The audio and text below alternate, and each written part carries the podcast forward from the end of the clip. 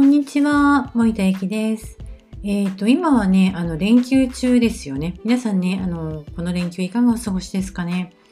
えっ、と、なんかね、国内旅行がすごい賑やかになってるみたいで、なんかね、いいことだなと思いながらね、私もニュース見てたんですけれども、実はこの連休って、あの、旅行にね、行くのにいいシーズンでもあるんですけど、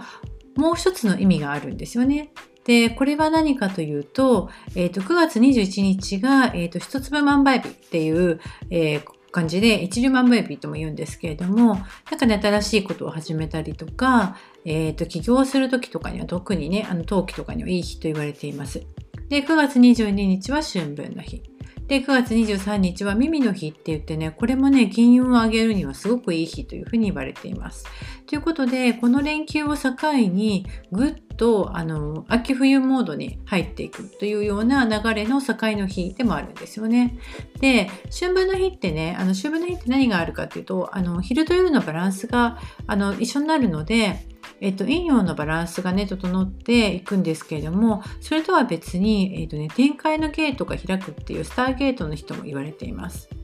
で、さらにはこの時期ってね、お彼岸じゃないですか。で皆さんね、こうお墓参り行くと思うんですけれども、まあね、オンラインの世界になったりとか、まあ、リアルの世界からね、こう、ドンと変わってきましたけど、この変わってきた2020年にやっぱり考えたいのが、今自分たちが生きている、えー、と意味みたいなものだと思うんですよ。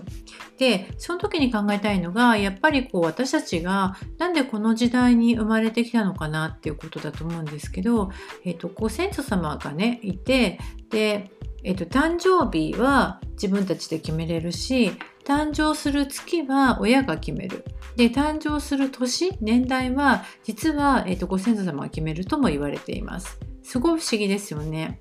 なのでこの時期には私たちがこの時期に生まれてきたことを意味しているものをちょっと考えながらそして私たちがこの時期に生まれてくるように、えしてくれたご先祖様の存在のことも考えてみるといいんじゃないかなと思います。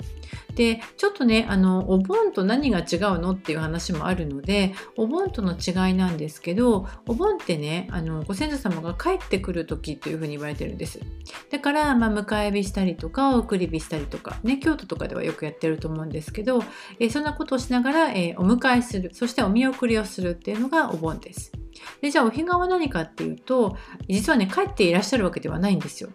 ないんですけど私たちが住む世界と、まあね、あのご先祖亡くなった方々が住む世界が最も近くなる日と言われていてなので、えー、とご先祖様との思いが通じやすくなる日と言われています。ですので、まあ、私たちが、えー、と思っていることが、えー、と亡くなった方々もお父さんとかお母さんとかおじいちゃんとかおばあちゃんに伝わりやすい日だしあちら側で考えていることメッセージとかがこちら側にも伝わりやすい時っていうふうに言われているんです。でじゃあ最近のことちょっと思い出してみたらいかがですか？なんかネガティブなことが起こってたりとかしたりしてますかね？私はねたまに最近ちょっとあったんですけどこれはあの実は、えーと本当にネガティブなことなんじゃなくって新しい世界に行きなさいよっていうメッセージなんだなっていうふうに、えーとちょっと受け取りました。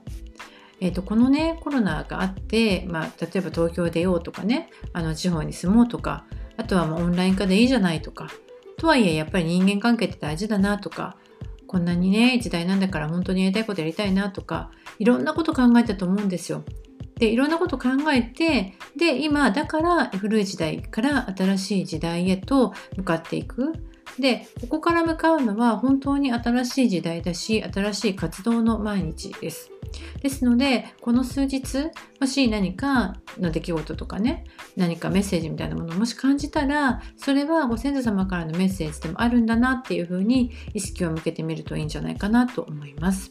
えーぜひねこの時代に生まれてきた意味でここの時代に生まれてきた使命みたいなものそして、えっと、私たちは一人で生まれてきたわけではなくやっぱりこう先祖代々がつながって生まれてきたんだなっていうこと。だから私たちがこの時代に生まれてくることで託されたことって何だろうっていうふうに考えてみると2021年への新しいね時代に行く時にじゃあ私たちは何を、えー、捨てて何を、えー、抱えてそこに向かえばいいのかなっていうのがちょっと見えてくるんじゃないかなっていうふうに思います。えー、もしねあの国内旅行とかでね楽しんでいらっしゃる方は、えそのね新しい場所、え楽しんでる場所でそういうものを感じるかもしれないしもしかして同じ場所にねあの連休のんびり過ごしていらっしゃる方はのんびり過ごしている中に何かメッセージがあるかもしれないのでぜひね、え、そういうのを受け取るような感じで、え、私たちに今何かが届いてるんだなっていうふうなことを考えながらね意識を向けてみるといいんじゃないかなっていうふうに思います。